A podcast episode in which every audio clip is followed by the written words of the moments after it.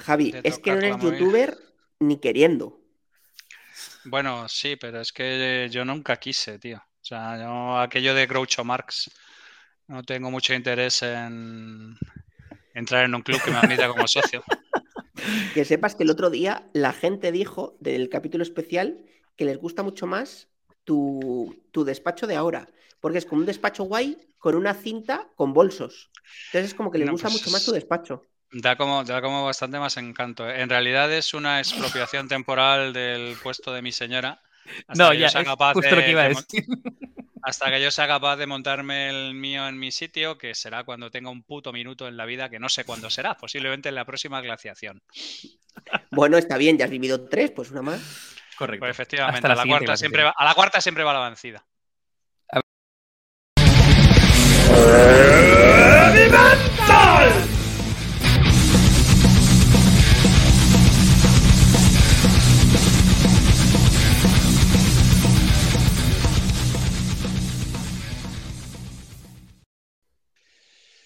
Muy buenas a todos, hijos del metal y de la ciencia. ¿Cómo estáis? Bienvenidos de nuevo a una nueva hostia con la mano abierta en vuestro cerebro, a un nuevo episodio de Heavy Mental, a un nuevo lugar donde estimularos y olvidaros de esa triste vida que lleváis de drogodependencia y Telecinco.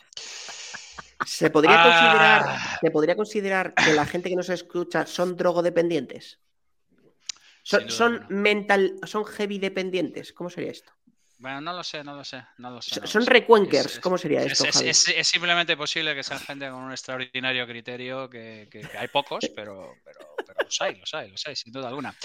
Bienvenidos a los sospechosos habituales. ¿Cómo estáis, Mike? ¿Cómo estás, Dave? ¿Qué tal, Javi? ¿Cómo estás, tío? ¿Qué tal? ¿Qué tal? Yo sé que ahora llega tu época favorita del año, que es eh, la Navidad. ¿Qué tal lo vais llevando? Sí. Pues fenomenal, o sea, es mi época favorita verde. diferencia. verde, Grinch, verde Grinch. Esa época, esa época y la erupción del Vesubio son mis momentos favoritos de la historia de la humanidad, sin duda alguna. Y la, la matanza en la Guayana también de Jim Jones. Esos, esos momentos que atesoro en mi corazón. Me encanta, me encanta este, este comienzo, Javi, porque acabas de seguramente hacer un filtrado de toda la audiencia que ha entrado. es en plan me acabo de cargar al 50%. Gracias. Eso es, todos los, que, todos los que, eso es, todos los que venís aquí a hablar de Tamayo y a hablar del Chocas, y a hablar de iros todos a tomar por culo. Y por todos los que creíais que veníais a escuchar un podcast heteropatriarcal y tal, os podéis ir. Eh, os podéis ir a tomar por culo y cerrad bien la puerta cuando vayáis. Hala, ya, la puta mierda, coño. Bueno, Mike, redoble de tambor. Mira, mira, que hoy me lo he preparado, ¿eh? Ojo, ¿eh? Que viene preparado. Y es... Me gusta más el 1, pero bueno. Capítulo 051. ¿Son los podcasts los nuevos rituales del sacrificio humano? Qué bonito, qué bonito, qué bonito. Yo aquí tengo una duda, como siempre. Eh, título, título, ¿vale? Sí. ¿Está bien dicho ¿Son los podcasts los nuevos rituales de sacrificio humano o debería ser los nuevos rituales de sacrificios humanos? Esto me genera disonancia cognitiva, he de decir. Mm. No, está perfectamente expresado en cualquiera de las dos maneras. O sea, el, ritual de sacrificio humano, además, de lo que hablaremos, es una larga tradición humana. Ya, pero es que no dice eso, Javi. Dice los nuevos rituales de sacrificio humano. Claro, es que el sacrificio. No, hombre, es que el sacrificio humano es, ritual siempre. De hecho, ahora a ver si Dave nos abre un poco la mente y nos expresa un poco y estas dudas que siempre tuvimos sobre los sacrificios humanos, estas cosas que siempre quisimos preguntar a nuestros padres, pero que claro, no vas a ir a tu padre y le vas a preguntar, oye papá, ¿y, esto del sacrificio en la Mesoamérica, cómo qué tal? Y no, no, son cosas que comentas con tu padre así como a la hora de comer. Entonces, hay que esperar a ser adulto para, estas cosas. Dave, cuéntanos algo, cuéntanos un poquito. ¿Qué, de, cuándo llevamos estas moviditas de, los rituales, los sacrificios humanos? ¿Esto es algo más que películas malas de la Hammer? Eh, que tenemos una larga relación con el sacrificio humano. ¿Tú cómo lo ves? Tenemos una larguísima relación. Yo, estaba, yo he estado leyendo cositas, evidentemente mi, conocimiento de sacrificio humano era muy limitado y lo sigue siendo, pero bueno, he leído, he, leído bastantes cositas Y mm, tenemos una, larga relación con los sacrificios humanos y por suerte eh, en la época en la que vivimos, probablemente de toda la historia de la humanidad sea la que menos eh, vinculación con ellos hay. Pero bueno. A ver, eh, sacrificio humano, empecemos por, la, por lo básico, ¿vale? Em, digamos que los sacrificios humanos eh, en, civilizaciones eh, pretéritas anteriores a la nuestra han estado siempre muy vinculadas pues, a diferentes cosas, como por ejemplo la creencia de que em, sacrificar a una persona, de hecho hay civilizaciones que sacrificaban niños principalmente, les daba una buena fortuna. Ahora luego, luego entraremos en alguna peculiaridad de algunas civilizaciones que, lo hacían, que estoy investigando. Eh, buena fortuna, em, otra tendría que ver con eh, preservar eh, las relaciones en el, en, el, más allá, es decir, por ejemplo, los egipcios, ¿no? que se enterraban con sus séquitos y soldados y demás, para que de alguna forma se fueran con ellos al más allá. Em, eh, digamos, eh, eh, agradar o apaciguar a los dioses, es otro de los de, por qué sacrificaban, ¿no? Ya sea agradarlos, ¿no? como por ejemplo, pues la creencia que hay una tormenta o hay un tempestad y para apaciguarlos de alguna forma hay que sacrificar a un humano. también he encontrado que se, muchas veces están vinculados con el tema de la adivinación, el tema del futuro, es decir, asesinar a un, ser humano para, utilizando pues muchas veces las entrañas y cosas así, de alguna forma llegar a, adivinar el futuro. Em, y luego es muy curioso, eh, bueno, leí también, además, hubo un, bueno, un escrito, un paper eh, de Michael Harner, que lo que decía básicamente... Súper clásico sobre el consumo de proteínas, canibalismo y cosas así. Exactamente, la antropofagia, es súper curioso. Un, paper sobre proteínas humanas, que no se lo ha leído, claro que sí. Ah, ya, he escuchado a Javi, un clásico.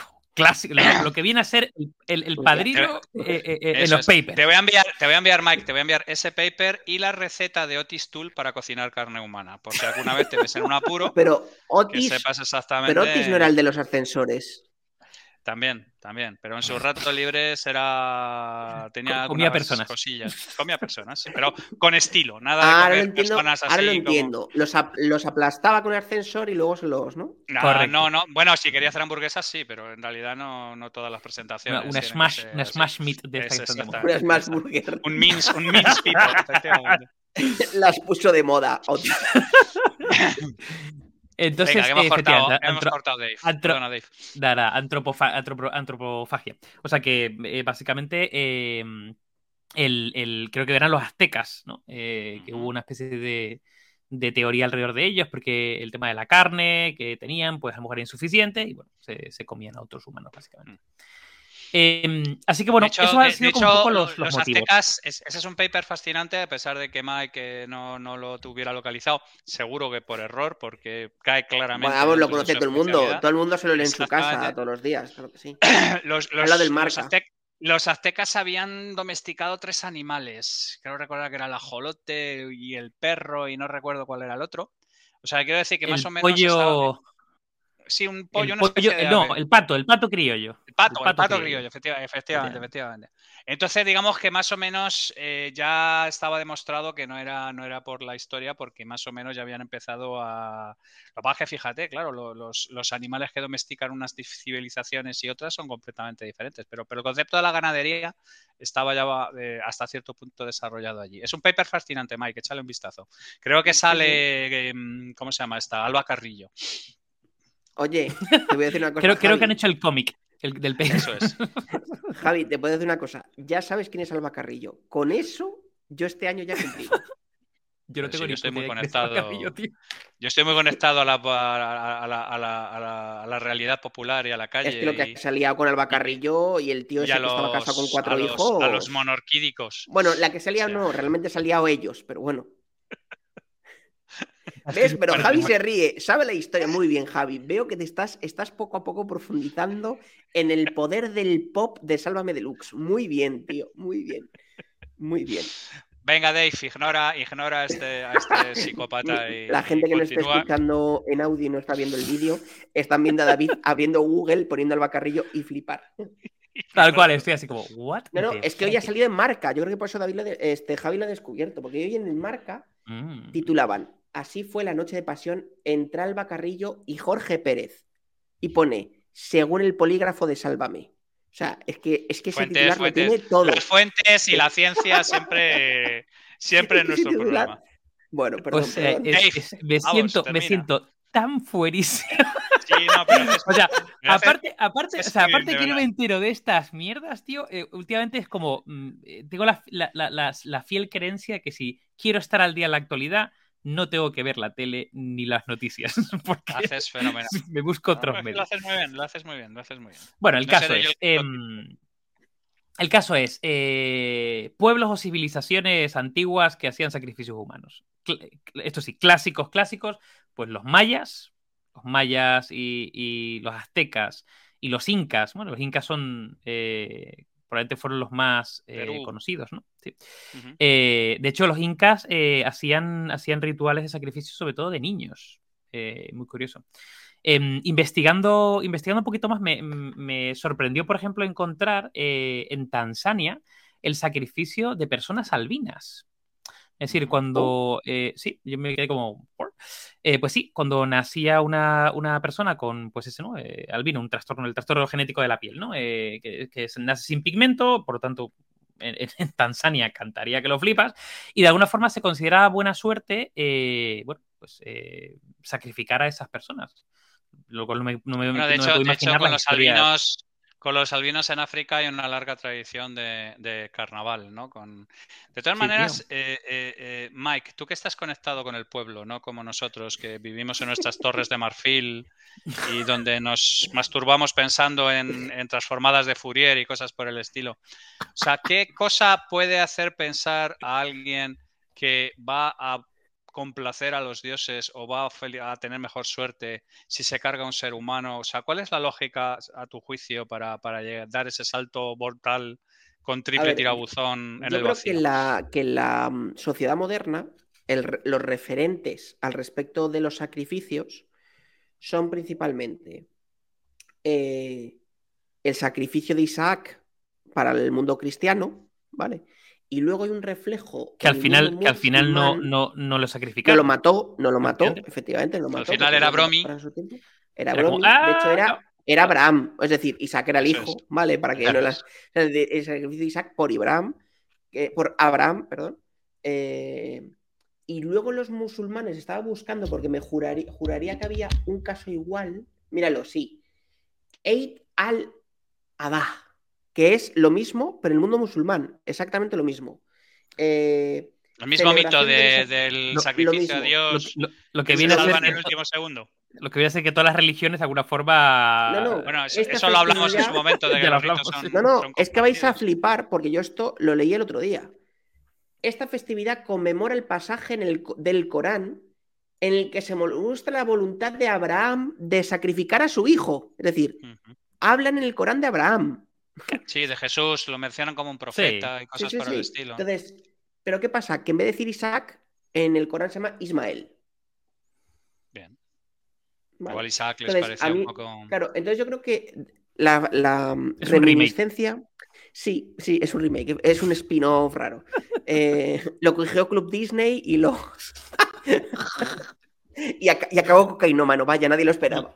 El Corán es un remake de la Biblia, estamos jodidos ya, nos van a cancelar el puto. Con Miley Cyrus, siempre lo supimos. Y van a empezar a mandar cabezas de cordero a casa. Bueno, entonces, claro, porque cerdo, como no lo pueden tocar. Bueno, entonces, em, no, yo creo que en la, en la, al modo de reminiscencia popular, el tema de los sacrificios, yo creo que al menos las culturas modernas, viene un poco sobre esta fábula o parábola o como la queramos llamar. De la Biblia, ¿no? O sea, como la primera reminiscencia de un sacrificio, ¿no? Claro, si tú luego estudias otro tipo de religiones, otro tipo de culturas, como decía Dave, es el tema de los sacrificios que se hacen a los dioses, ¿no? Yo creo esto en muchas culturas históricamente, y luego si estudias pues filosofía, perdón, en la Grecia clásica o la Roma clásica o cualquiera de estas, eh, o, tribus em, mesoamericanas o, de la parte del eh, centro de Asia o de sudeste asiático, mm. siempre había sacrificios a los dioses, normalmente de animales, ¿no? La gran mayoría de, estos casos eran de animales, donde tú hacías una ofrenda que se suponía pues que era algo que te podías comer tú porque estabas así canino, ¿no? Eh, pero realmente lo ofrecías a los dioses porque esperabas que eso te diera pues un bien posterior mejor y obtenías un beneficio. el fondo al caso, el caso es que siempre era con, con, un fin mejor. Es decir, yo estoy dando algo que me cuesta mucho y que a lo mejor podría salvar de comer a toda mi familia porque creo que nos va a traer lluvia para la cosecha o porque creo que nos va a traer mm, maíz. Es una, una, cosa de estas de la que hablo yo mucho, de las ecuaciones de canje de valor, que, en la cabeza de la gente posiblemente eh, de alguna manera hubiera una especie de equivalencia entre el regalo esperado y la naturaleza del, del sacrificio ofrecido. En las, en las, eh, en las tres grandes eh, es que no lo llamaría tribus, tiene otro nombre que no soy capaz de, bueno, seguro que vosotros me ayudáis.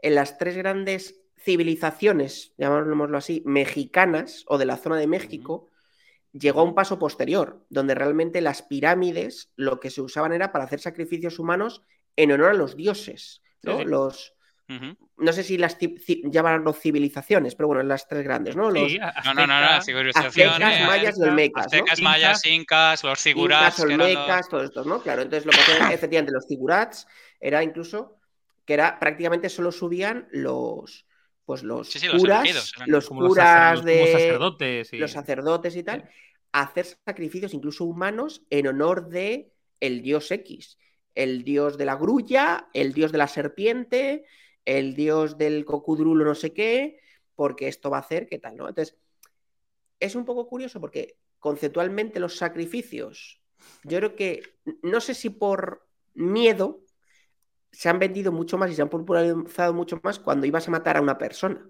Es decir, mm, claro, que tú digas, oye, yo qué sé, en la India, ¿no? Oye, no, las vacas no las mataban nunca porque era un animal sagrado, pero a lo mejor se ofrecían un cordero y no pasaba nada, ¿no? Pero en, como que en todas las civilizaciones siempre el matar al prójimo y ofrecerlo era como que, como que daba más canguelo, ¿no? Y como que todo el mundo decía, hostia, ¿no? Como, tope de gama, ¿no? Claro. Y ya, claro, por eso lo de Abraham era como más todavía, porque ya no era cualquiera, era a su hijo, a su primogénito. Entonces era como ya, claro, y además una, en un momento social donde tu primogénito era todo. Es decir, era el primogénito de libro, ¿no? Conceptual y de arriba abajo. Entonces, claro. Fijaos una cosa, eh, a mí sobre Dave me gustaría saber tu opinión al respecto, ¿no? Porque hay una serie de cosas que están compartidas entre civilizaciones que no tuvieron nada que ver entre ellas, ni tuvieron ningún contacto, ¿vale? Que es todo el tema que tiene que ver con la parte del ritual y toda la parte que tiene que ver con la parte del tabú. O sea, ya hemos visto que esto del sacrificio humano era prácticamente el, tope de gama y reservado a todo este tipo de cosas y tal. ¿De, dónde crees que viene esa conexión tan profunda entre, entre el hecho de quitar una vida humana? y Porque hay que tener en cuenta que en el pasado eh, la vida era dura, o sea, quiero decir, la vida humana no tenía el precio que tiene ahora mismo, ni, ni es el mismo pero siempre había como una especie de hueco ahí ritual mental y un tabú mental, porque hay un tabú asociado a múltiples civilizaciones con respecto a este tipo de cosas.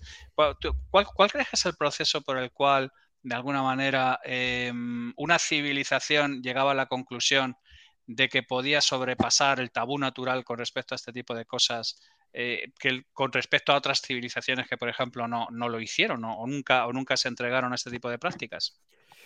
Pues a ver, es una, es una buena pregunta. Em, claro, había, habría que ver si eh, en el pasado o en ciertas civilizaciones era tabú o no. No, no tengo del todo claro que se considera como tabú. De hecho, eh, así investigando, encontré un, un estudio eh, que lo publicaron en Nature, en Nature, Em, Gracias, David. como los yogures, como los yogures, Mike. De hecho, por un momento he dicho nature, digo con CH, ya era hora que los ingleses empezaran a usar la Che, joder, de toda la vida. Pero que lo publicara en, le lleva mucho tiempo. Em, y es básicamente, eh, creo que la, una universidad en, es que no, no, lo tengo por aquí, pero una universidad en Nueva Zelanda había analizado básicamente como noventa y pico culturas eh, ancestrales mm, tradicionales, eh, en este caso en la zona de Australia y Nueva Zelanda, y de las cuales cuarenta y pico, ¿no? Más de la mitad. Em, eh, eh, hacían sacrificios humanos, ¿no? Y es muy curioso porque esa investigación la siguieron, siguieron dando bola y creen que los sacrificios humanos se utilizaban muchas veces como herramienta o que de alguna forma moldeó lo que serían, vamos a decir, pueblos más horizontales y demás a, eh, digamos, mm, sociedades bastante más estratificadas, ¿no? De, alguna forma era como un, también una herramienta de poder, ¿no? Es decir, eh, no cualquiera podría sacrificar un humano, ¿no? Era el sumo sacerdote, eran los, eh, de alguna forma, en, en, los, en Egipto, ¿no? Los que tenían esclavos que se los llevaban con, con ellos, incluso en Escandinavia, ¿no? de alguna forma, escandinavos, cuando alguien moría, mm, en algunos casos, no, no, creo que en todos, pero en algunos casos, eh, sacrificaban a los esclavos, ¿no? a los súbditos de esa persona y lo enterraban con ella, pensando mucho en la vida siguiente. Entonces, es muy curioso porque eh, yo creo que tiene mucho, ha tenido mucho que ver como una, por lo menos los, humanos, ¿vale?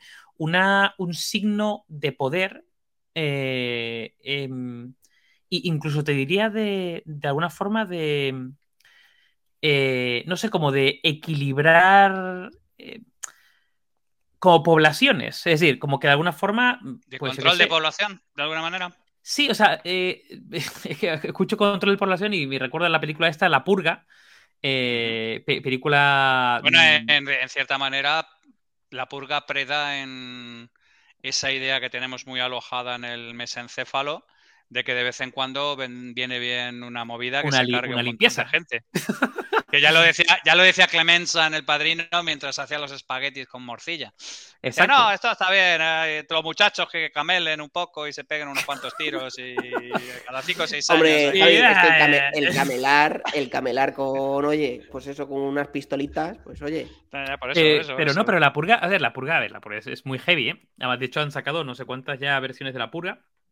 Pero la purga, la premisa básicamente, para los que no han visto la purga, es eh, llegó un partido eh, súper totalitario dictatorial en Estados Unidos, gana, ¿no? Se instaura y empieza de alguna forma a, eh, bueno, genera un régimen del terror y tal, y de alguna forma genera el, paro menor de la historia, crecimientos espectaculares económicos, o sea, una cosa como espectacular. Y instaura un día al año 24 eh, horas, creo que es 24 horas, para hacer una purga, una limpieza. Entonces, en ese momento, todas las personas, o sea, todos los delitos mm, de asesinato son impunes. Entonces puedes salir y empezar a cargarte peña, ¿vale? Eh, creo que hay dos reglas. la gente que está en el gobierno en ese momento es, no puedes, es intocable, ¿no? Y por otro lado, pues no puedes utilizar armas de destrucción masiva, en plan, nos aniquilamos todos, ¿no? Pero armas eh, blancas o armas de fuego, en plan de lo puedes utilizar, ¿no? Y entonces, bueno, esa es la película, básicamente, y se genera una purga. Entonces yo, yo intuyo, eh, por lo que he leído, que yo creo que las, eh, los sacrificios humanos, históricamente a nivel de civilizaciones, se utilizaban como signo de poder, no todos podrían sacrificar a otros humanos, y yo creo que en muchos casos eh, también como, no quiero decir control de la población, pero control de los estratos, ¿no? Es decir, probablemente un, un de una persona... de madre, ¿no? Y controlar un poco el rebaño, ¿no? De hecho, en, muchos casos, yo no me acuerdo si era en China, por ejemplo, eh, los sacrificios humanos eran de los pueblos contrarios, o sea, como de las personas que capturaban, por ejemplo, no de su propio bueno, en China los sacrificios humanos siguen pasando, o sea que tampoco. Eso. Eh, no, Javi. empezamos con una, empezamos con una teoría conspiranoica. Tendríamos que dedicar un programilla a China y a su en general. Sí, o sea, mira, ¿sabes qué pasa, Javi? Buen trato en general de los derechos nos lo piden mucho, nos lo piden mucho en Twitter que dediquemos. Hay dos capítulos que nos lo piden mucho en Twitter: uno a China y otro a los chips. Pero cada vez que nos mandan un tweet y lo dicen, retraso el podcast un mes. O sea, parece que la gente todavía no ha pillado el tema de hablamos de lo que sale de los huevos, no de lo que nos proponéis. No, no, pero está bien, está bien, está bien. Pero a mí que la gente. Hombre, de China tenemos un contacto que yo creo que, que, es un gran empresario chino y farmacéutico que deberíamos traer al capítulo. capítulo qué gran idea, Mike. Me mola, me mola. si lo estás escuchando, si lo estás escuchando, un abrazo, Farma. Te queremos. Un abrazo para el Farma, para David Farma. Entonces, pues eh, control de la población, ¿no? O sea, ¿tú crees, Javi, también como David, que hay una parte de control de la población? O sea, que parte de eh, que te sacrifico, que, que, te humillo aquí delante de todo el mundo en plaza pública. Hombre, eh, sobre todo control de la población a través del terror, que es un poco también la lógica detrás de los ajusticiamientos en plaza pública y todo este tipo de cosas. Pero es que esto de la purga, eh, hoy había mandado un, tuit Guillermo de Aro, quiero recordar, que, que, es que viene de Herodoto, macho, que cuando se moría un rey durante cinco días dejaban a todo el mundo hacer lo que les salía de los huevos para que la gente entendiera lo que era tener un, estar bajo un imperio de la ley y no estar en una movida de, de, puro oeste. O sea, que te quiero decir que también hay una parte de ejemplaridad en todo este tipo de, en todo este tipo de cosas. No, pero a mí siempre me ha fascinado un poco. Y es, y es algo que, por cierto, mm, Dave, estuve leyendo también, lo baja, hay mucha controversia sobre el asunto, parece que hay también tradición de sacrificios humanos entre las poblaciones nativas guanches originarias de Canarias. Hostia. Podría ser. ¿Vale? Hay por ahí un paper perdido con una serie de historietas. un paper perdido. Javi, reconócelo, lo leíste en cincel, hijo de puta. Estaba ahí grabando una piedra, piedra Rosetta 2. bueno, sí, correcto, correcto, correcto. Pero estas cosas, esos son detalles íntimos, Mike, que, se tienen que quedar entre nosotros y no tienen por qué ser de dominio público, por favor. O sea, guarda un poco de. No, pero la historia es, por ejemplo, eh, lo muy relacionado que está todo esto con la magia, ¿vale? Porque, por ejemplo, vosotros habéis visto de Wickerman, em, la peli del 73, que luego se hizo un remake de mierda con Nicolas Cage de Mejor que olvidarse de él. No, tío. Mm, hay una canción de Iron Maiden que también se llama de, Wickerman. la, canción de, Maiden, sí. ¿Has visto una peli que no hemos visto? Maravilloso. Sí, hombre, sí, sí, sí.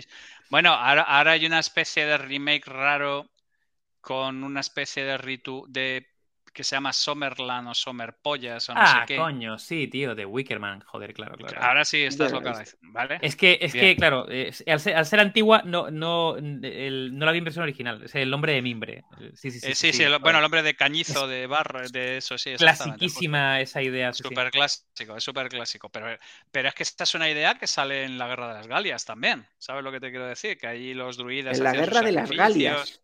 Eso que es un remake porno de la Guerra de las Galaxias. Eh, sí, sí, efectivamente. no, es donde, donde Asterix y Obelix, Mike. Donde Asterix Eso es. Mira, a ver, te tienes que acordar. Asterix y Obelix, el de la tocha que tenía cara de cacatúa, ese es Julio César. Pues en sus ratos libres escribía libros. y uno de ellos lo llamó de bello gaélico, que no, no, no, es, no estaba hablando del ciclista aquel, el que no me acuerdo cómo se llamaba, que era más guapo que la hostia, sino era la de la guerra de las Galias. Y él hablaba ya de que allí los druidas metían a la gente en grandes armazones como de paja y luego les pegaban fuego con ellos dentro, cosa que era muy agradable para los niños y las y de ahí vienen The Burning Man, de ahí vienen un montón de rituales, o sea, hay un montón de rituales de solsticio de, de, verano que básicamente tienen que ver con pegarle fuego al pasado y cosas por el estilo. Y parece ser que la versión extra de Luz incluía, incluía relleno, como las, como las aceitunas. ¿Vosotros no, no, no, no, os parece curioso que este tipo de rituales hayan permanecido en, civilizaciones que no han tenido nada que ver y que toman formas diferentes dependiendo del sitio donde terminan cayendo? Porque no tiene, nada que ver. No, pero te voy a dar la vuelta con, otra pregunta, porque me parece que viene justo con un pensamiento que estaba teniendo y va un poco, yo creo, yo creo que conectado. ¿Qué diferencia hay entre un ritual y un juego romano donde los gladiadores se mataron entre sí. Y, déjame que proceso, o sea, avance un poco. Uno, se muere gente. Dos, muere gente que puede ser querida barra controvertida. En los dos casos, ¿eh? me refiero a cosas que coinciden.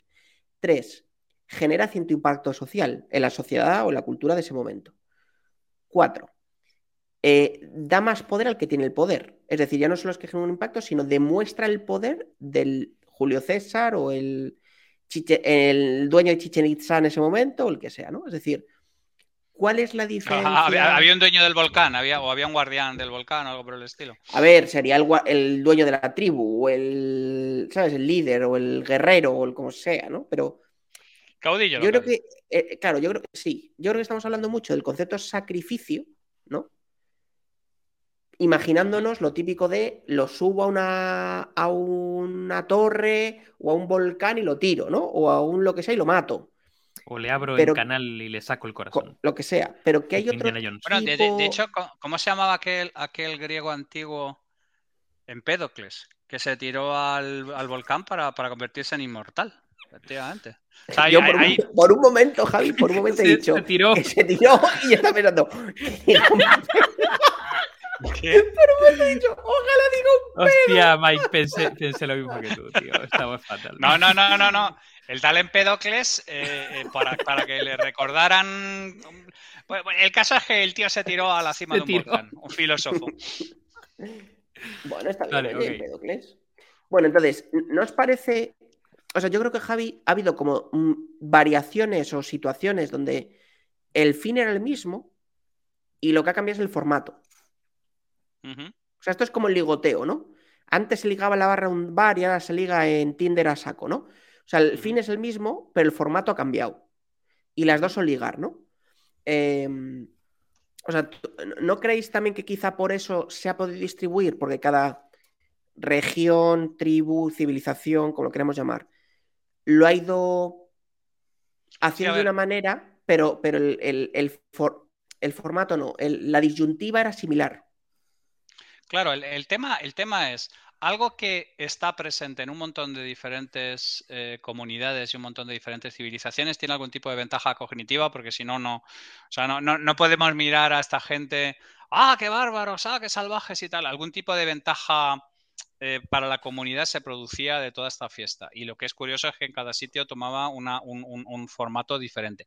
Pero es, es interesante ese, ese estilo de, de ritual mágico que está asociado al, sacrificio humano, ¿sabes? Como que se liberara ahí una enorme cantidad de potencial mágico transformador. O sea, ¿tú, cómo lo ves, Dave? Porque claro, lo que estaba hablando Mike, un ritual es algo que tú haces para conseguir algo, que no es tan diferente de, por ejemplo, lo que hizo Aleister Crowley en, ya en el siglo XX y tal, los rituales de Magic y todo este tipo de cosas.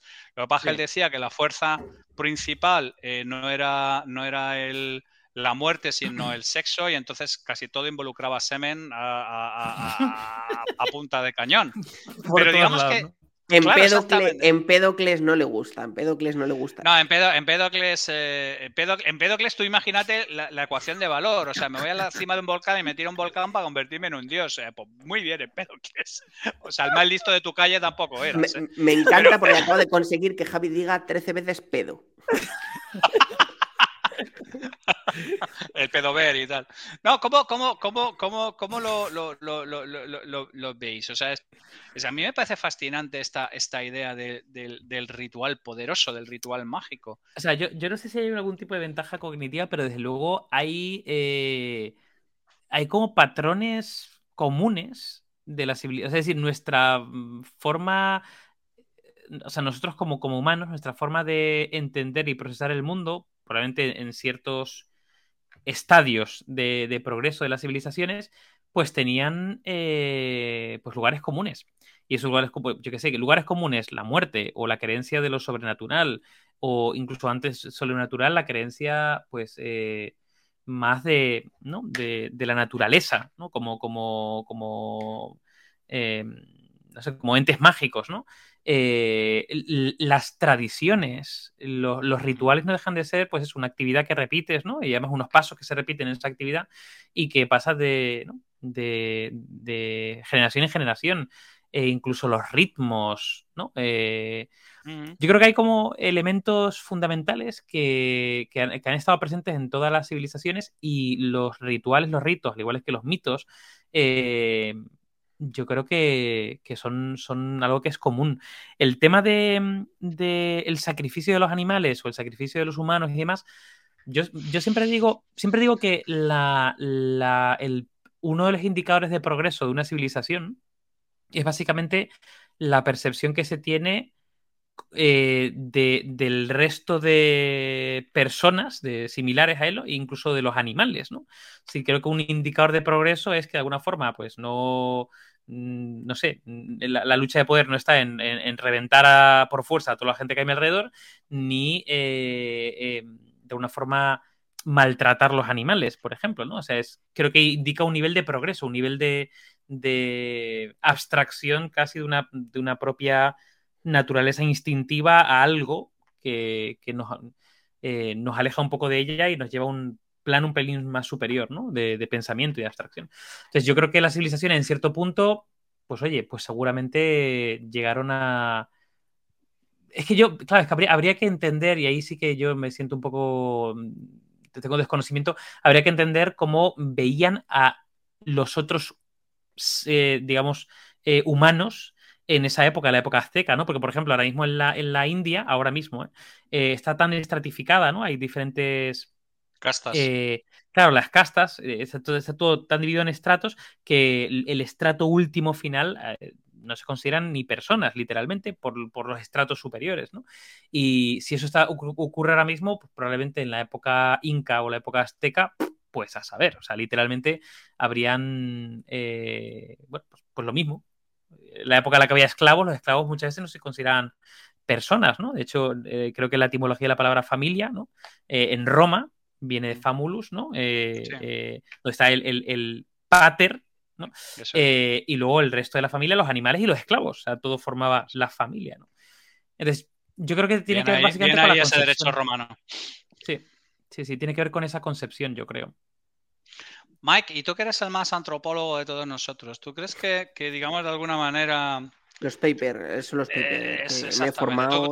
Tú, que tienes, tú que tienes más calle que, que el vaquilla, ¿Tú, piensas que de alguna manera el, el, hecho de que... ¿Tú, crees que es, ¿Tú qué crees que es lo que ha, hecho de alguna manera que este pensamiento mágico se haya ido moderando con el tiempo? O sea, que, digamos de alguna manera hayamos llegado a, esta conclusión de que el propio concepto de sacrificio, fíjate, por ejemplo, el holocausto ¿vale? Mm. Por, por decirlo. Eh, holocausto es un, sacrificio bien traído, que un, buey eh, arde por completo, no, no deja ni, ni cenizas.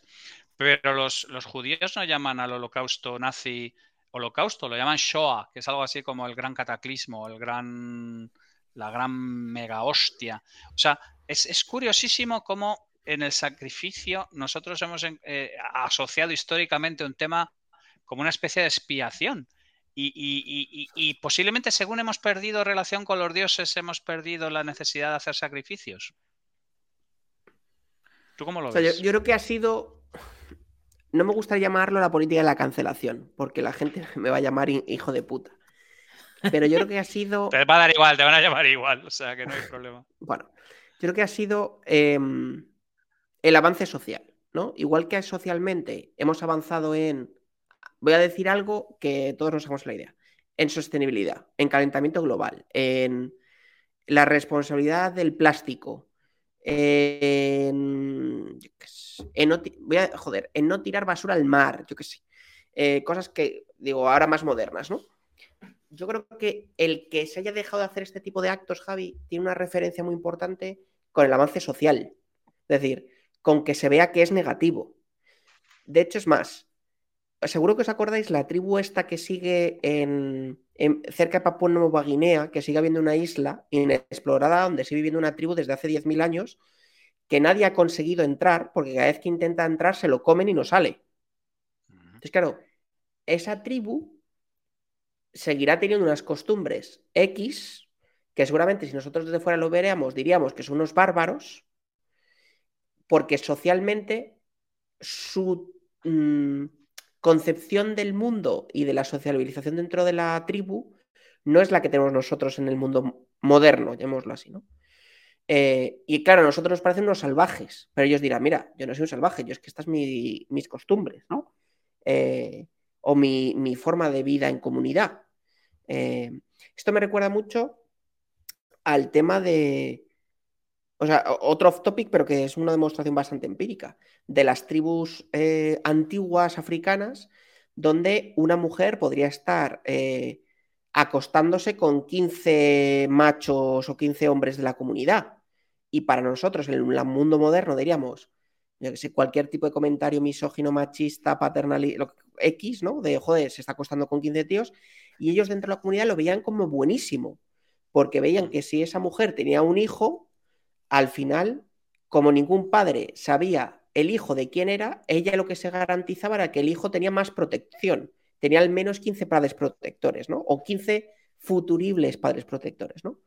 Mm. Em, entonces, yo creo que esto viene, Javi, por un, comportamiento más antropológico, o sea, por la sociedad avanzado, hemos ido tomando nuevos acuerdos sociales, por llamarlo de alguna manera, que seguro que tiene un nombre científico más, más correcto. Nuevos acuerdos sociales y eso es lo que ha generado que seamos menos salvajes, por decirlo de alguna manera sencilla. es decir, ahora yo creo que todos, o sea, hace, no sé, mil años, si el rey de España en aquel momento matara a un tío en plaza pública, pues a lo mejor la gente se acojonaría, pero nadie diría que es un salvaje. Si ahora mismo llega el rey o Pedro Sánchez, coge a, cinco tíos, les pegan 14 tiros el tal, irían a un tribunal de guerra, a un tribunal, perdón, un tribunal eh, y a la puta cárcel inmediatamente, ¿no? Es decir, y estos son convenios sociales, porque al final la justicia es algo que parte también de la sociedad. Es decir, la, justicia se ha ido adaptando a la realidad social, ¿no? Sí, no, no, pero, pero ahí estás planteando algo muy interesante porque yo recuerdo que Trump dijo una vez que él podría coger a alguien y pegarle cuatro tiros y le seguirían votando. O sea, quiero decir que hay como... a ver, que le, que le puedan seguir votando es posible. Otra cosa es que sea legal ilegal, no, no, moral no, bueno, Que, es, que, si ilegal está fuera de, todo, de todo esto. Pero quiero decir que. que Todo ha dicho, yo estoy deseando que Trump vuelva a Twitter. Es eh, decir, que yo estoy deseando que Trump vuelva a Twitter para coger un paquete de palomitas de kilo cada vez que pongo un tweet. Twitter es menos divertido desde que Trump se fue. Es como, es como en España, desde que Rajoy se fue, ha perdido un poco de gracia. Sí, los, memes. Ya no hay verdad, tantos memes. Es verdad que no es tan audaz como Pedro Sánchez, pero, pero ha perdido. a la yugular, chaval. Efectivamente, efectivamente, efectivamente. Me vas a comparar tú al semoviente de Rajoy con, con, el guapo, hombre, no me compares, no jodas, tiene nada que ver. No, pero, pero a ver, y por cerrar un poco el. Y por cerrar un poco el tema. O sea, vosotros pensáis que básicamente no hacemos sacrificios humanos porque hemos evolucionado como civilización y hemos entendido de alguna manera de su inutilidad y que no podemos, digamos, de alguna manera juzgar qué es lo que se ha hecho en el pasado, porque con la información que teníamos en el pasado parecía que tenía un poco de, no sé qué decir, una especie como de, sentido. O sea, hay un montón de cosas que hacen un montón de sentido mientras no tienes ni puta idea, que luego, eh, en el momento en que evolucionas hacia otro, hacia otro punto, deja de tenerlo. dejamos de hacer sacrificios humanos porque perdió su utilidad, fuera la que fuera antropológica. Yo, yo estoy de acuerdo con esa afirmación, pero fijaros, eh, a medida que ha ido la conversación, claro, yo he caído de la cuenta que al final eh, hay Matar está humanos... bien. Molaría que dijeras. está bien. Es, correcto. matar, Vamos a montar una, mala fama que no se merece. Montemos una purga. No, eh, no, lo que me he dado cuenta es que, eh, y se me han venido un montón de ejemplos, que hay un montón de sacrificios contemporáneos. Es decir, el tema del holocausto nazi Mm, sacrificio a saco. El tema de la guillotina o el garrote vil o los verdugos o tal, eso es sacrificio humano. Es decir, estás o sea, hasta el siglo XVIII en toda, o el XVIII en toda Europa a saco. Y el XIX incluso garrote vil y todas estas cosas. Claro, tío. Entonces, mm, o sea, probablemente eh, ahora hay, eh, eh, bueno, estaba pensando incluso... Es más, es más, os voy a tirar el último melón para cerrar el tema. A ver cosas en Estados Unidos como la inyección letal. Ese es el ejemplo que iba a poner. Ah, perfecto, David, perfecto. Ese era el último ejemplo que iba a poner. tenemos un caso muy concreto que es el, tema de la, de la, inyección, ya no la silla eléctrica, pero ahora mismo la inyección letal, ¿no? pero me, me, parece una definición un poco amplia de sacrificio humano, ¿no? Porque casi nosotros cuando hablamos de sacrificio humano estamos asociándole al ritual a la petición a la entidad superior. Bueno, tío, pero tú no dirías, tú, no dirías que el tema de eh, la inyección letal no tiene un ritual Claro, pero, pero es más bien una labor socializadora, ¿no? Luego ya podríamos discutir, porque eso es para otro tema, lo muy socializador que es matar a alguien para, para mandar un mensaje al, al resto de la sociedad de que por aquí no hay un montón de gente que está súper convencida de que es súper socializador y que deja muy claro el asunto y que sin esto se producirían muchas más cosas. Y yo he leído 2.000 estudios sobre que está absolutamente desconectado la pena de muerte con que la gente que cometa crímenes, o sea, no es un efecto disuasor ni nada por el estilo. O sea, la gente hace las cosas porque, porque de pronto ve rojo, entran las emociones inhabilitadoras que hablamos, el despecho, el miedo, eh, y, fuck you very much, ¿vale? De hecho, podríamos discutir sobre la labor, digamos, de alguna manera moralizadora y ejemplarizante de la pena de muerte, porque normalmente sirve bastante más para que alguien tenga una sensación como de venganza, como para que realmente... Eh, pero ese es otro tema, ¿vale? Eso Yo creo que pero, pero fíjate, el, el o sea, aquí estando de acuerdo contigo que al final yo creo que el propósito es diferente eh, que los sacrificios incas, por ejemplo. Pero, pero bueno, no deja de ser el tema de estar sacrificando a una. Es decir, me parece que el, tema del sacrificio humano ha ido cobrando como matices muy diferentes, ¿no? Eh, de hecho, fijaros, hace poco eh, no, recuerdo, no recuerdo dónde, voy a ver, a lo mejor me lo inventé, pues también puede ser. Pero em, se está empezando a, valorar el tema de, bueno, la, eutanasia, vamos, el suicidio asistido, con personas que tenían depresión en algún sitio del mundo. ¿Puede ser? ¿O me lo he inventado? A ver, los sitios más avanzados en temas de este tipo de cosas son ahora mismo los, los países nórdicos, Holanda, todo este tipo de, todo este tipo de sitios. Y hace poco en Colombia dieron eutanasia, creo recordar, a una patinadora que estaba súper, súper, con un cáncer muy, muy agresivo, terminal y este tipo de cosas. Pero claro, es que yo creo que esa es otra extensión del asunto que no llega, porque, en el fondo es, un, es, es, la, ahí la duda es de otro, ¿no? Si tú tienes control sobre tu propia vida o si nos conecta con el suicidio, nos conecta con otra serie de cosas que son complicadas. No, yo, creo que, digamos que de alguna manera lo que hemos intentado es centrarnos en, en los aspectos ritualísticos, ¿no? Y los aspectos en los que intentamos conseguir algo a través de un, de un gran esfuerzo lo cual me lleva al, segundo tema de lo que queríamos hablar hoy, ¿no? Con respecto a, todo lo que tiene que ver con los podcasts. Que, eh, a ver, a ver, me, interesa mucho ver cómo traza ese puente. Claro, no, no, es, bastante, es, bastante, es bastante sencillo. O sea, yo puedo hacer una explicación más o menos, digamos, lógica, basado en mi teoría de los cinco atractores y basado en la emergencia de los espacios hiperpersonales y que todo lo que antes se llevaba a la radio pues ha evolucionado hacia la parte del podcast, pero yo tengo la extraña sensación de que ahora mismo hay como una gran batalla por el espacio podcast entre un montón de gente y entre un montón de fuerzas ideológicas, políticas y de toda índole con el interés de intentar dominar el, el, mapa o el espacio, por decir de alguna manera, que ocupan los podcasts. Porque claro, el asunto es, eh, la barrera de entrada para hacer un podcast pasa exactamente igual que ha pasado con YouTube y la televisión. O sea, lo único que tú necesitas es algo interesante que decir y público que te quiera, que te quiera oír. O sea, nosotros nos hemos encontrado con, una comunidad que ni siquiera soñábamos que estaba ahí fuera, ni idea en absoluto. Es una especie de gran igualizador. Pero mm, a nosotros estamos viendo internamente, y aquí me gustaría saber vuestra opinión, que hay, digamos, de alguna manera también un montón de, gente invirtiendo un montón de dinero y un montón de esfuerzo en intentar ocupar un territorio que parece una especie de, nuevo, de nueva conquista del oeste americano. ¿no? ¿Cuál es vuestra evolución o vuestra percepción? Porque vosotros lleváis haciendo podcast muchísimo tiempo antes de que se volviera mainstream, por decir de alguna manera. Era un tema en el que ya mm. estabais metidos hace tiempo. ¿Cuál creéis que es vuestra percepción de la evolución de, del, del desde los primeros pioneros al escenario en el que estamos ahora mismo, en el que, por ejemplo, en, en, Evox han presentado como 200 o 300 podcasts a, premio. Y enhorabuena desde aquí a Jaime y a Kaisen porque creo que quedaron el segundo en, su categoría. Eh, cómo habéis visto vosotros la evolución de esto? ¿Cómo, cómo habéis visto? A ver, los podcasts existen desde hace mucho, mucho, mucho tiempo. De hecho, En España ha habido dos podcasts o dos personas que han sido las pioneras de los podcasts, que han sido José Antonio Gelado y Rafa Osuna. Eh, que yo no sé si alguno de los dos sigue haciendo. Yo creo que Rafa no, Gelado puede que sí. Bueno, pero Gelado, Gelado no está en Podimo.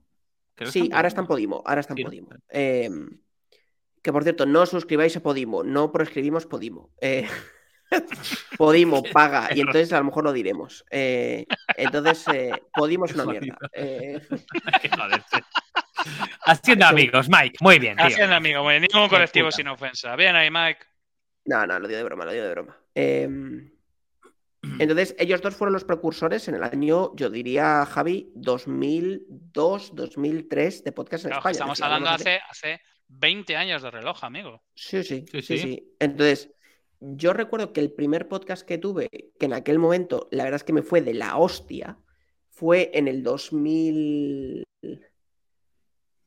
Pues no sé, en el 2009, 2008, una cosa así.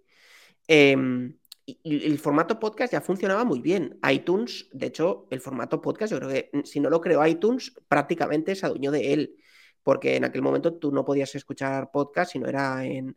Podías, pero el formato premium era iTunes con tu iPod o con tu iPhone, ¿no?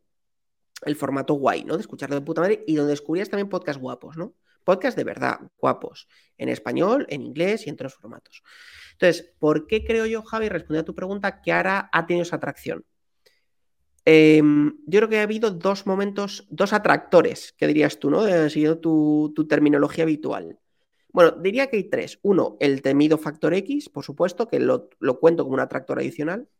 Luego creo que ha habido dos atractores. Uno, que es discutible, pero yo estoy casi seguro, y es que la gente mayor también ha dejado de ver la tele, o está dejando de ver la tele. Y la gente mayor, ejemplo tú, no se mete a Twitch. O no es habitual que use sus horas en Twitch o en YouTube y llega un momento donde está tostado de leer porque tiene vista cansada, porque no sé, o sea, te vas a leer a reír, pero yo creo que esto es importante. Entonces, necesita formatos de consumo fácil, vídeo o audio. De hecho, nosotros lo decimos abiertamente, la gran mayoría de la gente que escucháis el podcast sois gente de entre 34 y 45. En todas las plataformas nos dan esas estadísticas. Em, y eso es más de la media de la media del podcast, de nosotros tres, con lo cual es porque hemos llegado a un público pues diferente. E, entonces yo creo que eso es un gran atractor, ¿no? El contenido en formato no televisivo de alto interés y alto valor fácil de consumir o más sencillo de consumir, ¿no? Que se une pues a la facilidad tecnológica y tal y cual. Y luego el segundo o el tercer atractor, después si ponemos el, de, el del factor X, yo diría que es la incursión de Spotify. Es decir, que Spotify hace dos años, tres, previo, previo pandemia, seguro que os acordáis todos, llegara con el podcast de Obama y Michelle Obama, eso hizo un desembarco comercial, ya no comercial, sino mainstream, de que la gente empieza a conocer el formato podcast. ¿Qué ocurre? Que esto pasa yo creo en todos los formatos. Que cuando alguien empieza a consumir algo, es mucho más fácil que se genere la producción. Voy a poner un ejemplo absurdo, pero me parece un ejemplo perfecto. ¿Cuántas fábricas de marihuana había en España, en, Estados Unidos, en los estados, antes y después de que se ha producido, o empresas de marihuana antes y después de que se ha ido liberalizando la venta de marihuana? No, había. Es decir, al final, el, que haya consumo o el que haya conocimiento, efectivamente, no, hay, no hay ecosistema. Entonces, yo creo que, que Spotify se haya metido a lo bestia con Anchor barra Spotify, con los dos, ¿no? Que es que ha creado una plataforma única para podcasters, joder. Eh, que es la que nosotros usamos, principalmente, Anchor. Em, se haya metido, ha hecho que también haya traído inversión, otros players que quieren meterse para que Spotify y iTunes no se queden Podimo, eh, bueno, no me acuerdo ahora todas las plataformas, ¿no? Pero bueno, Podimo es la más gorda, hay alguna más americana.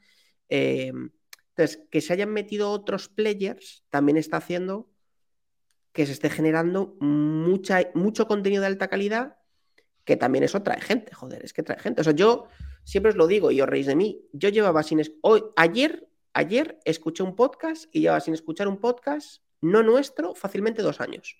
Fácilmente. Oh, y, y, me escuché el podcast de Be Forget porque salía David y dije, a ver qué dice David, ¿no? Para ponerlo luego en el Twitter de Heavy Mental y me gustó y me pareció un formato chulo. Y de hecho, el, miércoles me lo van a hacer a mí también. Creo, Javi, que tú lo has hecho, hemos pasado, vamos a pasar los tres.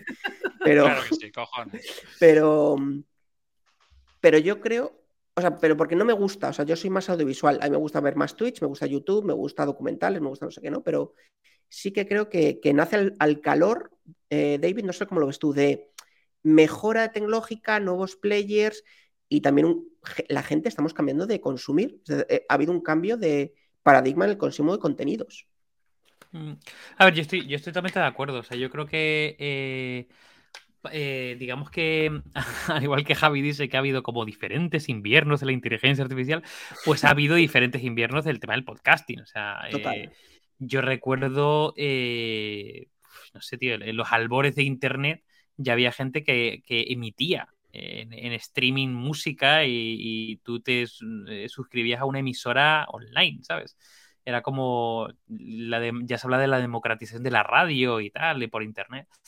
Em, y luego yo, recuerdo, por ejemplo, en el 2008, 2009, eh, Mike, tú te acordarás, em, que se formó un movimiento muy fuerte. Eh, estaba estaba Rafa Osuna, estaba Gelado, pero estaba, por ejemplo, eh, el equipo de Café Log. Café Log, que era el podcast de referencia, vamos, de los 2000. Era brutal. Y estaban las jornadas de podcasting en Alicante, y calle que fuimos, que ya estaba Evox. Evox fue súper pionero en mil cosas, ¿no? Em, y ahí ya se, montó otro mega movimiento eh, al, digamos, yo creo que em, al calor y el acompañamiento de los blogs y se genera una comunidad muy fuerte, ¿no? Eh, ¿Qué ocurre? Que luego las redes sociales, el contenido audiovisual y demás, ¿no? Y, yo creo como que el movimiento siempre ha habido como eh, una aceleración, como una aceleración de interés y tecnología y mejora, y luego había otro, ¿no? Y cayó un poco, y luego vuelve y cae otro poquito.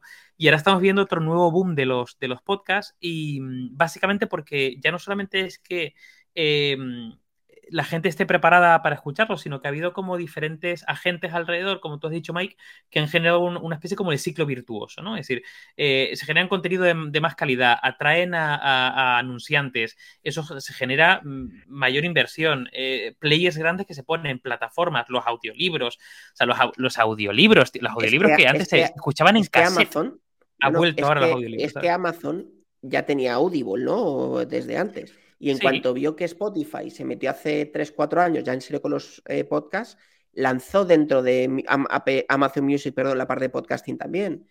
Y con eso llegó Prisa, con la parte de Podium Podcast, como se llame ahora, Prisa Podcast, o ya no me pierdo porque no me acuerdo del nombre. Pues Prisa Audio y Podium Podcast. Eso es. Eh, y después de eso, pues bueno, Apple ya por supuesto reforzó, porque siempre venía, ¿no? Y Apple construyó pues la parte de Podcasters Apple, que nosotros también tenemos acceso, para ver toda la parte de métricas, estadísticas, no sé qué, que eso no existía, eso es relativamente nuevo. Entonces, yo creo que ahí, em, de hecho me gustó mucho em, que Evox al final ha sido un concentrador muy bueno de podcast en español, ¿no? Porque era como la comunidad, ¿no? La comunidad de gente que escuchaba y tal. Y es que decían que, el que llegaran los players era lo que había hecho despuntar. Es que es normal, es que cuando llegan los grandes, llega un Amazon, llega un Spotify, llega un Apple, lo que hace es que también llegan los inversores detrás. Los inversores, los publis, los publishers, los, los influencers pagados por los grandes para generar contenido. Y yo creo que también que ha habido una cosa que nosotros nos estamos aprovechando y que está funcionando bien, a nosotros, pero me refiero en general a los podcasts, y es el contenido cross media. Es decir, nosotros ahora mismo nos escucha tanta gente en vídeo o casi tanta gente en vídeo y en Twitch como en audio, como puro audio.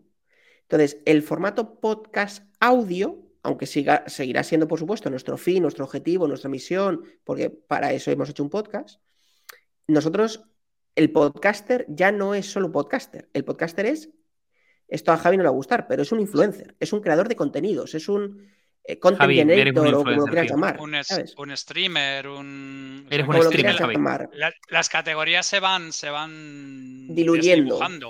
Claro. Es decir, el podcasting yo creo que también se ha beneficiado de ese crecimiento exponencial del contenido multimedia, por llamarlo de alguna manera, que multimedia suena muy lancarta, pero es un poco así, ¿no? Del contenido, del contenido fresco, digital y multiplataforma. ¿Sabes?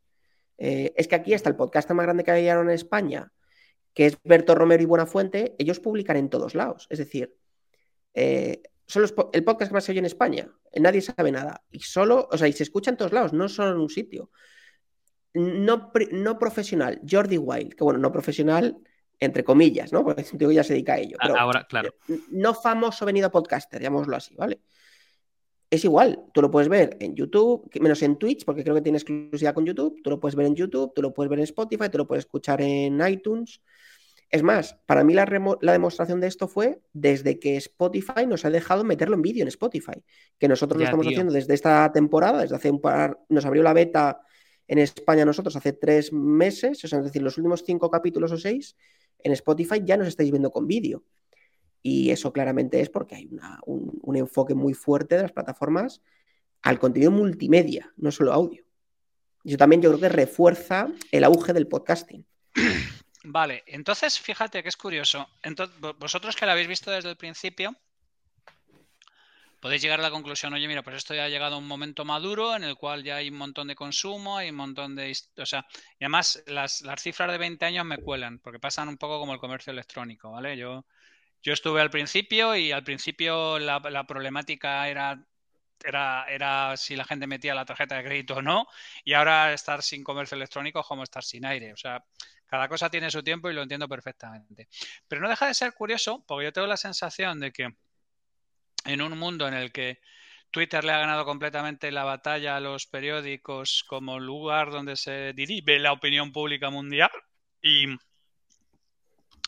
que hay como una especie de intento de las eh, grandes eh, poderes fácticos y los grandes grupos de comunicación de intentar eh, entrar de alguna manera en, los Mira, ahí está el poder, el poder fáctico, intentando... Te está llamando el poder fáctico. eso es. Cebrián, déjame en paz. Que no el señor, el señor Ser te está llamando. Burlian, que te den, no quiero saber nada de ti. El caso es, eh, ¿no tenéis la sensación de que se está reeditando un poco las grandes peleas entre los grandes grupos de comunicación en el espacio podcast con prisa, tomando muchísimo la ventaja? No sé si es que ya tenían históricamente una cierta ventaja, pero yo creo que les ha comido la merienda absolutamente a todo el resto de los grupos de comunicación. Yo, estoy de acuerdo, ¿eh? Y yo creo que mm. igual que Movistar se, se metió de lleno en los esports y ahí sigue con su apuesta, porque si no tal, o en, la inversión, estar por un player, ¿eh? por decir un player de contenidos. ¿eh? Eh, yo creo que, que la SER pues adelanta la parte esta de podcasting, porque ya tenía creadores de contenido buenos, además en la casa, ¿no? Y, y se ha metido, y, y gente muy buena. Y seguramente, Javi, estoy muy convencido de que en dos años ya no será solo la SER, será la SER y no sé quién. De hecho, es más, uno de los podcasts más escuchados en iTunes a día de hoy es Federico Jiménez Los Santos.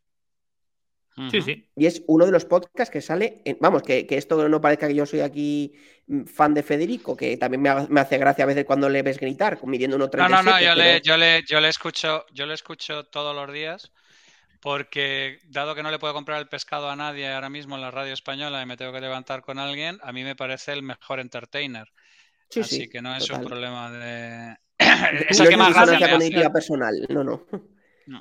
O sea, tú, Javi, eh, tienes un ritual con los podcasts. tú te levantas, pones la radio, pones los podcasts. O sea, sí, sí, yo, me despierto, yo tengo un radio despertador yo tengo un radio despertador que viene con. Que a las 6 y 7. despertador, tío. Que a las 6 y cuarto de la mañana. ¿De qué, año, ¿De qué año es esa innovación tecnológica? No, no, no, no, no, no, no, A ver, es un despertador, pero yo, yo me tardo en conectar la neurona, ¿eh? O sea, yo me. pero me refiero, no utilizas el móvil, no utilizas el móvil para despertarte, utilizas un despertador, que es un radio despertador. Sí, pero, pero, durante mucho tiempo tuve un antiguaya de estas con bujías como la que se está imaginando ahora mismo el hijo de puta de Mike, pero el de ahora es full, con USB, con todo, súper ligero, aguanta hostias, proyecta la hora al techo, o sea, que decir, hostia, eso es la hostia.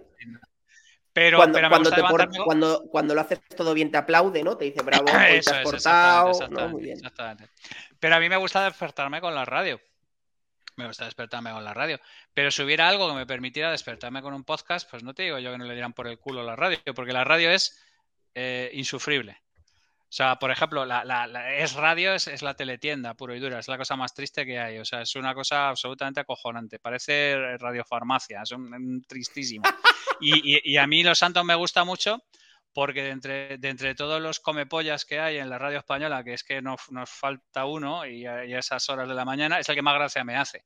¿Vale? Cada uno va a reparar su historia, pero a mí es el que más gracia me hace. Es puro a, mí, Yo he de decir que no lo escucho ahora habitualmente, pero que sí que hubo una época, sobre todo en pandemia, que me hacía mm. mucha gracia porque el tío, eh, algún día de hecho reconozco que lo vi en YouTube, porque también lo emiten en YouTube. Estaba desde casa, mm. claro, obviamente, él emitiendo. Y es que se veía casi en babuchas cagándose en la puta madre de todo el mundo. No, pero a ver, coño, Carlos Herrera, Carlos Herrera tiene un estudio montado en su casa y transmite desde su casa, desde hace años. O sea, desde muchísimos años que no va al estudio. Ese es el nivel de panoja, ¿no? No, sí, pero claro, ¿cuál es el tema? Es que vamos a conectar esto.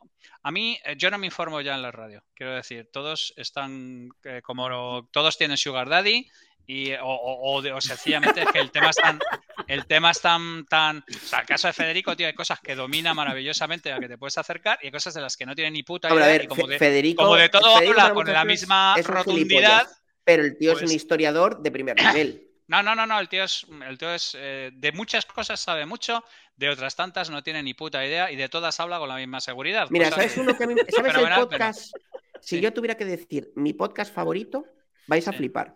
Pero mi podcast favorito es el de César Vidal. Pero es que transmite desde Miami y es, y está bastante César Vidal, César Vidal es un periodista que estuvo muchos años en la COPE haciendo el programa de la terminaron, terminaron mal él y Federico en Federico y él se pelearon de la hostia, pero en plan que salieron incluso después de haber hecho mm, una radio juntos, una tele juntos, varios libros juntos y acabaron fatal.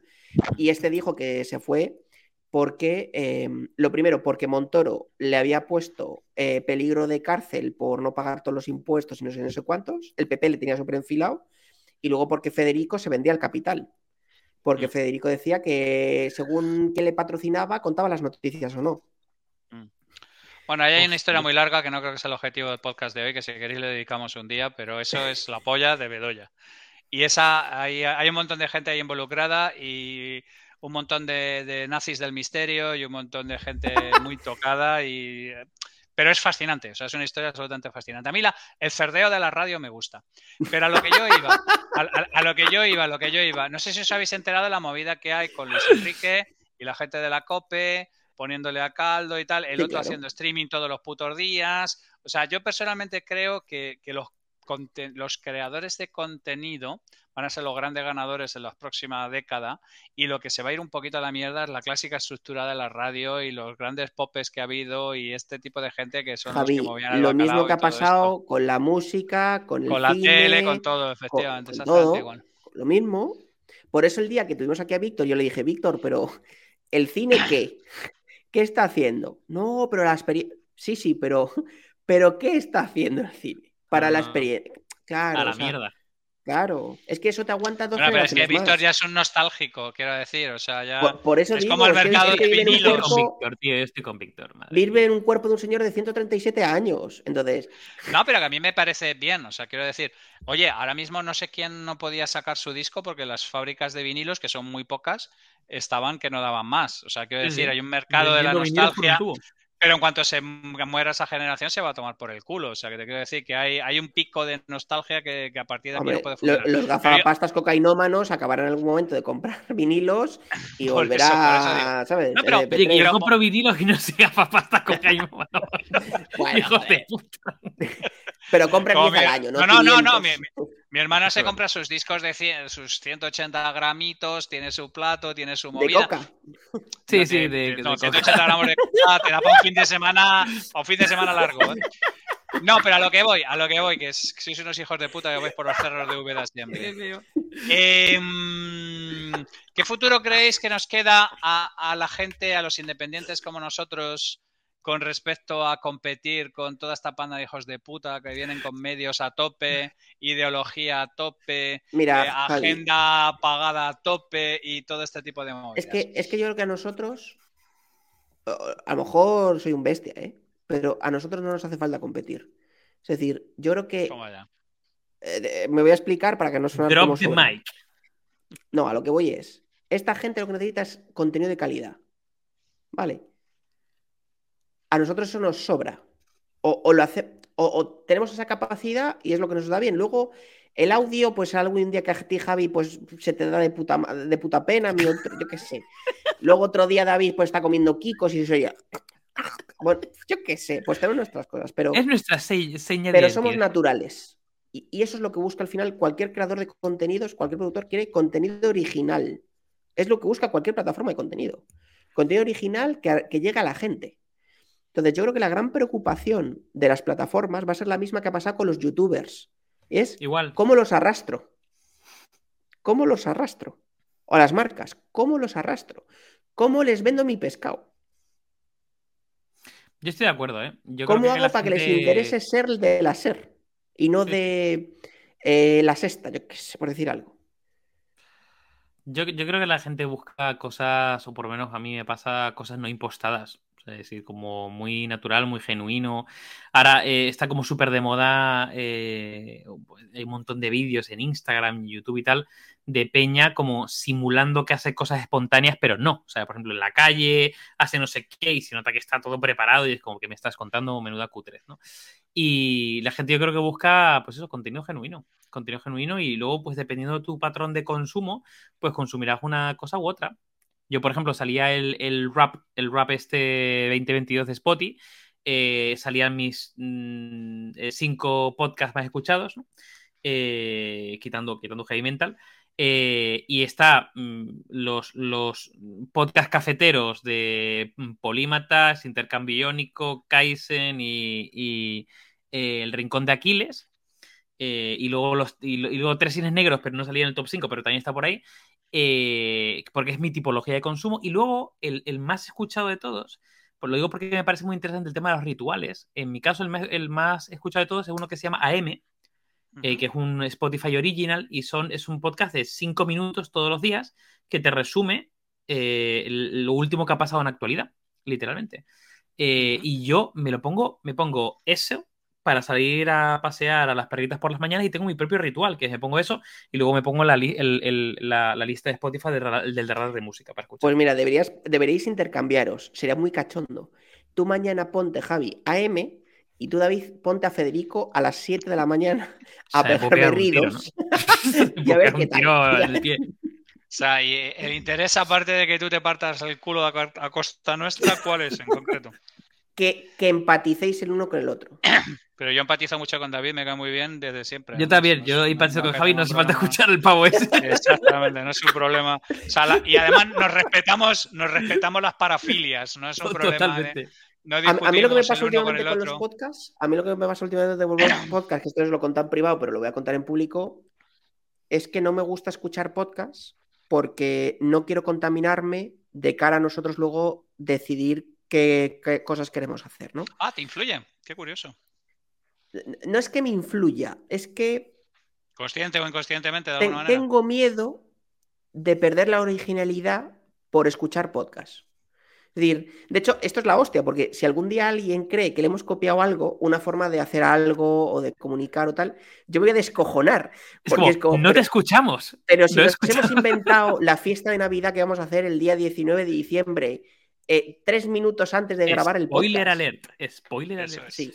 19 de diciembre, 8 y media, canal de Twitch, fiesta de Navidad de Heavy Mental y toda la comunidad. Cena de Navidad, joder, nuestra cena de Navidad con la comunidad. Entonces, no, pero yo tengo mazapanes, gorritos y matasuegras. Tengo esa Javi, no sé de desinfluenciar, pero de hacerlo bien o mal, pero quiero que sea nuestro. Sí, no, no, no. Bien yo, o mal, estoy completamente, pero yo estoy completamente de acuerdo, pero, pero, pero yo consumo muchísimo podcast. O sea, de hecho, quiero decir, es prácticamente el formato que consumo eh, casi más que, música. O sea, quiero decir, eh, llega un momento en que la música me, relaja y tal, pero yo necesito que alguien me esté contando algo que, me, que me guste. Joder, pero eso es porque tenéis, porque tenéis tiempo de calidad, tío. Porque yo el problema, de hecho, esto se lo dije a David a principios de este año, hmm. que yo me iba a dar de baja en Spotify. Y es, pero ¿cómo? ¿No tienes tiempo? Pero si es que salto de una reunión de Teams a otra, a otra, a otra, 12 horas al día. ¿En qué momento escucho música y podcast? Eh, fijaros, a, mí, a mí una cosa que me ha pasado es, yo eh, tuve un pico el año pasado de escuchar podcast a saco y claro, al final el tiempo es limitado, entonces eh, si escucho podcast, ¿qué dejo de escuchar? Y dejé de escuchar música en ese caso. Y ahora le he dado una vuelta. O sea, este año he escuchado bastante menos podcast y he escuchado más música, pero porque eh, no porque no, o sea, me interesan los podcasts y los que he dicho los escucho como religiosamente, pero no sé, o sea, yo este año, por ejemplo, he tomado conciencia de, que al final escuchar un podcast o el tipo de podcast que yo escucho, al final es un, es un, bueno, eh, sigue estando, digamos, en el ámbito transaccional de conocimiento, ¿no? Es decir, eh, leer noticias, escuchar podcast, leer un libro, no sé qué. O sea, todo está. Y de alguna forma estoy como tirando de otro tipo de actividades que me sacan. Tienes efectos cognitivos positivos. Sí. me pasa eso. Es una cosa. Es terrible cuando tengo un, un, El horror vacui que me produce estar. Tener la sensación de que tengo parte de la cabeza sin usar. Claro, tío, pero, pero llega un punto que dices, ostras, necesito. Em, necesito potenciar otras, otras áreas del, cerebro que no sean probablemente racionales. Entonces, es como eh, escuchar música o tocar el piano o eh, hacer algo totalmente diferente, ¿no? Que... Sí, sí, sí, sí. La lógica es, la lógica es, es clarísima. La lógica es clarísima. Bueno, chicos, pues a mí, de todas maneras, me gustaría tener un poco vuestra posición sobre hacia dónde creéis que va a evolucionar el mundo del podcast antes de cerrar el, programa de hoy. Pues yo apuesto, yo sí tengo que apostar, voy a apostar porque va a acabar parecido al mundo de los youtubers. Yo creo que va a acabar habiendo, apostaría por grandes plataformas, eh, disqueras, que dirían los latinos, pero no, o sea, grandes ecosistemas de podcasting. Eh, y que sean como las nuevas radios o, las nuevas teles, que no tenga por qué ser solo podcast em, en audio, sino también como nosotros también en vídeo, para que nos quiera ver en YouTube o en Spotify en vídeo o en Twitch. Em, yo creo que van a acabar por ahí. Yo creo que van a acabar en plataformas de contenidos. Hmm. Contenidos variados, contenidos verticalizados. Sí, ¿por qué no? ¿Por qué no? Sí, sí, totalmente, claro. E incluso, ¿por qué no? Podcast de empresas. Es decir, ¿por qué Tesla no podría tener un podcast de Tesla público? O un podcast de, o yo qué sé, o General Motors, o Iberia, o... Es decir, igual que muchas no creían al principio en redes sociales y han acabado teniendo sus contenidos, branded content, YouTube, Twitter, no sé qué, y poco a poco se están metiendo en Twitch y con contenidos en YouTube, yo creo que acabarán teniendo, estoy convencido, formatos donde compartan contenido de, alta, de alto valor. Yo estoy de acuerdo con, Mike. Eh, fijaros, yo ahí hay una. hace, hace tiempo estuve leyendo un estudio de, en general, media, ¿no? Media, televisión, eh, medios de comunicación, podcast.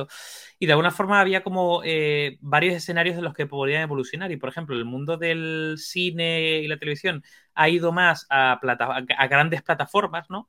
Eh, Netflix, Prime Video, HBO, mm, Disney Plus, mm, Apple TV, grandes plataformas que de alguna forma el, peaje de entrada es muy elevado. Es decir, producen su propio contenido y demás, o sea, no está democratizado y luego tienes como otro eje que es YouTube, ¿no?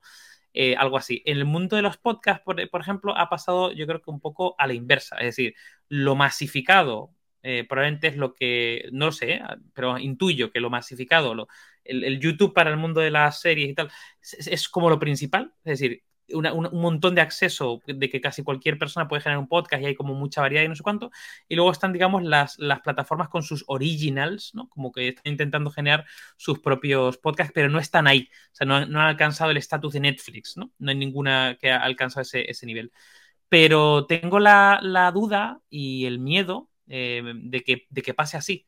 Es decir, que realmente los, los originals y las grandísimas apuestas de todo eso, cosa que en YouTube no ha funcionado tan bien. YouTube tiene sus originals, pero no funciona tan bien como los. YouTube Red. Es que, es que no, va a funcionar. No va a funcionar. Pero, pero, pero, en los podcasts, tío, si pasa lo mismo que en el vídeo, eh, realmente tendremos a cuatro plataformas que generen sus originals y sus tal y funcionen mejor que el contenido generado por mm, de, manera democratizada, ¿no? Yo intuyo que eso no, va a pasar. ¿Eh? Claro, yo, intuyo que e-, tampoco. Ese es el punto que yo creo que no va a pasar. O sea, es feeling, ¿eh? Pero yo, creo que no va a pasar, porque al final la ventaja que tienen las grandes plataformas de vídeo, Netflix, Amazon y tal, es que realmente el producir contenido propio era para conocer a las personas. Eh, o sea, era por inteligencia artificial. Eso en el mundo del podcasting se pierde. Ah, bueno, y una cosa, Mike, hablando de la inteligencia artificial, lo que creo que sí que va a tener un recorrido bastante más espectacular en los próximos años eh, es todo el tema de audiolibros, tío. O sea, yo creo que hay una, hay una barrera con el tema de audiolibros que es básicamente la propia mm, conversión del libro a audio, ¿no? Eh, y de hecho ahora mismo la, parte de ficción, eh, la parte de libros de ficción, ¿no? Donde están narrados pues por dobladores y por, por actores, ¿no? Que de alguna forma le ponen su tono a ello Ahora empieza a haber ficción sonora, eh, que básicamente es eh, podcast de ficción que están creados casi como, como novelas sonoras, ¿no? Que, pero creados desde cero, ¿no? Yo creo que eso va a tener un recorrido y creo que a medida que la inteligencia artificial mejore y, sea capaz de interpretar los textos, darle tono, incluso ponerle una voz concreta, creo que eso va a tener un recorrido espectacular. De hecho, yo hay libros que probablemente preferiría eh, que me los leyesen que, yo leerlos. De hecho, iría mucho más rápido, por ejemplo. Sí. De hecho, los audiolibros, eso, si tú ves audiolibros, que ves el libro que es un trocho de la hostia y concentro tres horas y es como leer el libro. Exacto. El, problema que yo tengo es que a mí no me llega de esa manera con el audio que tiene ahora la conversión, salvo que alguien lo, narre. Pero eso se va a solventar en nada, en nada. Seguro. Ya. Javi, ¿tú cómo lo ves? ¿Tú, ¿Tú, qué percibes, sí, ¿tú qué percibes del avance del podcasting? Hombre, ¿Tú ahora que eres un youtuber, un youtuber y Twitch de, eh, Twitcher de éxito. No, hombre, yo, personalmente, personalmente creo que va a reventar por completo la radio, lo mismo que el vídeo on demand reventó la televisión y va a quedar única y exclusivamente para los segmentos de edad más altos y que el resto se lo va a comer por completo. El tema es que volvemos a lo mismo, tenemos un montón de contenido, un montón de oferta cognitiva y la paradoja de la elección, como el libro. Yo creo que lo que necesitamos es una siguiente generación de sistemas de recomendación para entender qué es lo que queremos oír en cada momento, porque cada vez más vamos en... es pura personotecnia, lo que queremos cuando queremos, donde queremos, por el momento que queremos.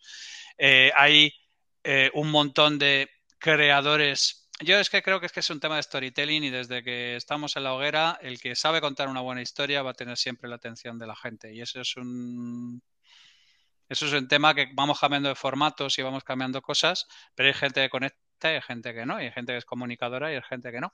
Y lo único que ocurre es que esto me parece que ha sido un gran leveling playfield, ¿vale? Donde un montón de gente sin muchos medios, pero con un cierto talento, pues va a poder tener competir con estas grandes, porque vosotros siempre habéis estado hablando de, de la gran corporación, del gran media, de todo este tipo de cosas. Yo imagino que terminará absorbiendo un montón de talento. Pero el problema es que también hace falta una evaluación de las eh, recetas mm, de, monetización, ¿vale? Porque yo creo que muchas de las arquitecturas de monetización que hay ahora son bastante discutibles. Hay gente que ha ido y vuelto de Podimo, hay gente que ha ido y vuelto de, o sea, lo mismo que ahora mismo hay streamers yéndose de YouTube a Twitch y de Twitch a YouTube y de todo este tipo de cosas. O sea, yo creo que veremos grandes cosas en las arquitecturas de monetización y cuando se logra estabilizar, pues el tema que les plantee mejores ecuaciones de valor a los eh, creadores, pues será el que termine llevándose el gato al agua, claramente. Así que, chavales, por cerrar hoy, preguntita. Dave, ¿son los podcasts de los nuevos rituales de sacrificio humano? Eh, no. Eh, espero que no. Y sigo sin saber cómo cojones conectar ambos temas. Pero no, la respuesta es que no. Sea como sea, no. Da igual. No. Yo digo que las del chicle con los hombres ciseteros sí. Muy bien, correcto, efectivamente, estoy completamente de acuerdo. pero, pero ahí, aquí estamos hablando de sacrificios humanos o de sacrificios misándricos, que no es exactamente lo mismo. No sé qué es eso, Javi. ¿Son humanos? ¿Son humanos? ¿Los hombres son humanos? ¿Son humanos?